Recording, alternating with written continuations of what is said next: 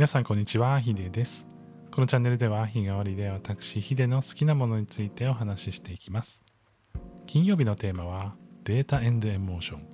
データと感情、脳の作りについてお話ししていきます。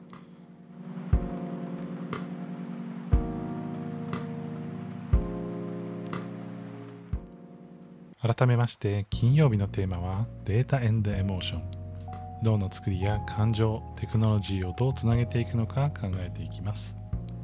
今日のテーマは依存症についてですね。ちょっといつもに比べると重ためのテーマなんですけれども依存っていうと皆さんどういうものを思い浮かべますかね？まあ有名なのはアルコールの依存症とかまあ、そういったものだと思うんです最近だとインターネット SNS の依存症とかねそういうのも言われたりしますよね、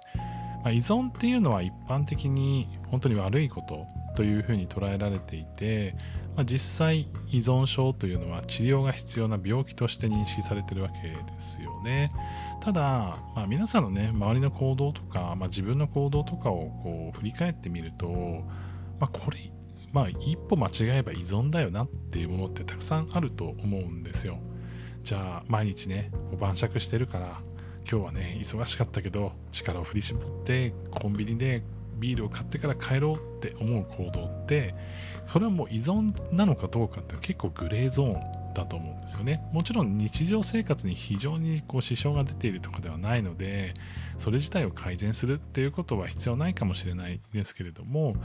まあ、その例えばアルコール依存症と言われるような、まあ、物質的にアルコールが必要だと思うところへの道のりとしては、まあ、ドンピシャその間にいるわけなんですよ。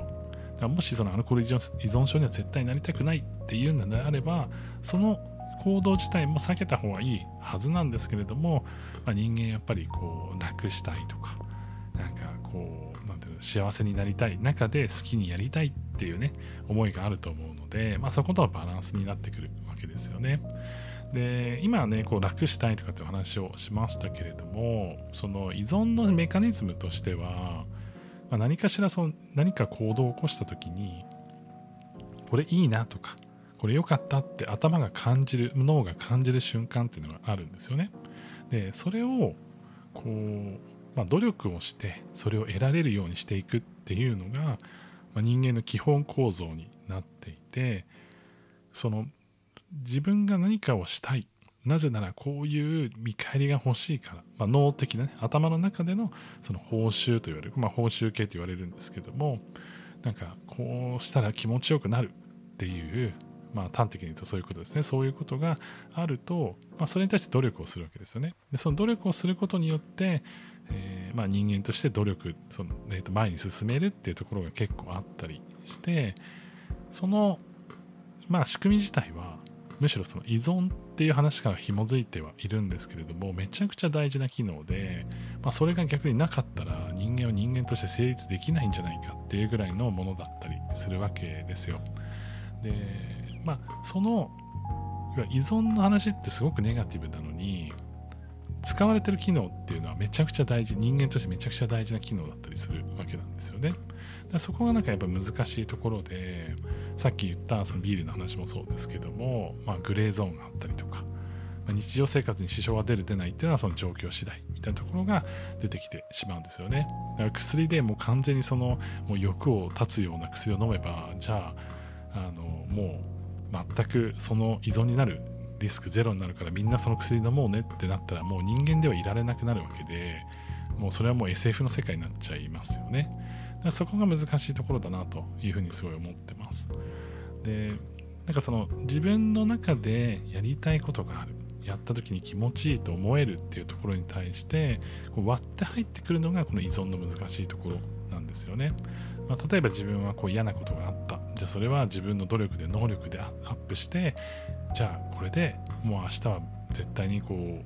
えー、なんだろうな。こう自信がついたから明日は失敗しないだろうなって思えるっていうところは全然依存もないと思いますしすごくいいことだと思うんですけども嫌なことがあった時に、まあ、努力して何かを改善するってことですよね。なんですけども嫌なことがあった時にもうとりあえずお酒飲んで寝るみたいな、まあ、そうすると頭の中中のその幸せ度でいうとああまり変わらないものが出てたりするんですよね。でそれだとだったら別にお酒飲めば忘れるじゃん。それでいいじゃんっていう風になるのがやっぱ人間の、まあ、難しいところで、まあ、それを繰り返していくとだんだんとえじゃあお酒でいいじゃん。強いお酒でいいじゃん。もっと飲めばいいじゃん。っていう風になんかあった時にそれをこうややりすぎてしまって次のねそのステップをま踏めずにどんどんとそれにこうそれを繰り返してしまうっていうかそれがま依存という形になってるんですよね。で結構この依存っていう言葉って僕も教育系のこう組織にいたのでいろんなところで聞いていたんですよ。で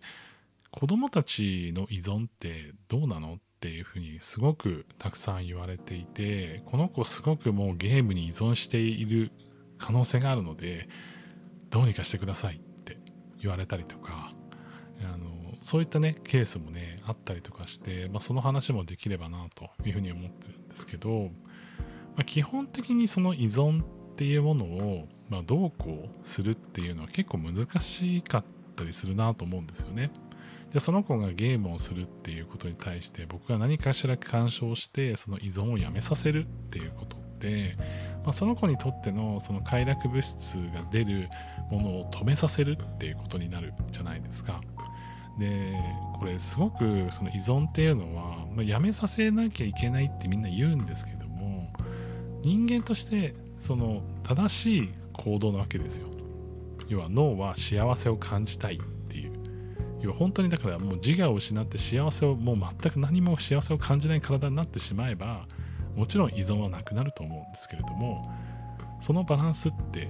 まあ健全じゃないじゃないですか。だからその依存をやめさせるっていうことにばかりフォーカスをさせて何かをやめさせよう止めようっていうことをねすごくみんな考えることが多いんですけれども、まあ、これって対処法としては、まあ、本当にごくごく一部分の側面しか見ていなくてで僕がそのその教育の中でこう学んだ中で言うとやっぱ依存は増やした方がいいって言われるんですよね。要は一つの依存に集中してしまってさっき言った僕がそのビールを飲むことでしかそれをこう改善できないのであれば何かあった時にこう嫌なことがあった時にビールでしか改善できないんであればそれは依存の道に進む可能性って高いなって思うんですね。なぜならだんだんその刺激に慣れてビールの量が増えお酒の量が増えみたいな感じになる可能性があるからですね。じゃなくてそのうち例えばえーと、僕が嫌なことがあった時はビールを飲むかあの散歩をするかゲームをするか本を読みますねってなったらそれぞれのそのそれぞれが依存するリスクは、ま、もちろんあるわけですよ当然どんなものであっても自分の快楽をこ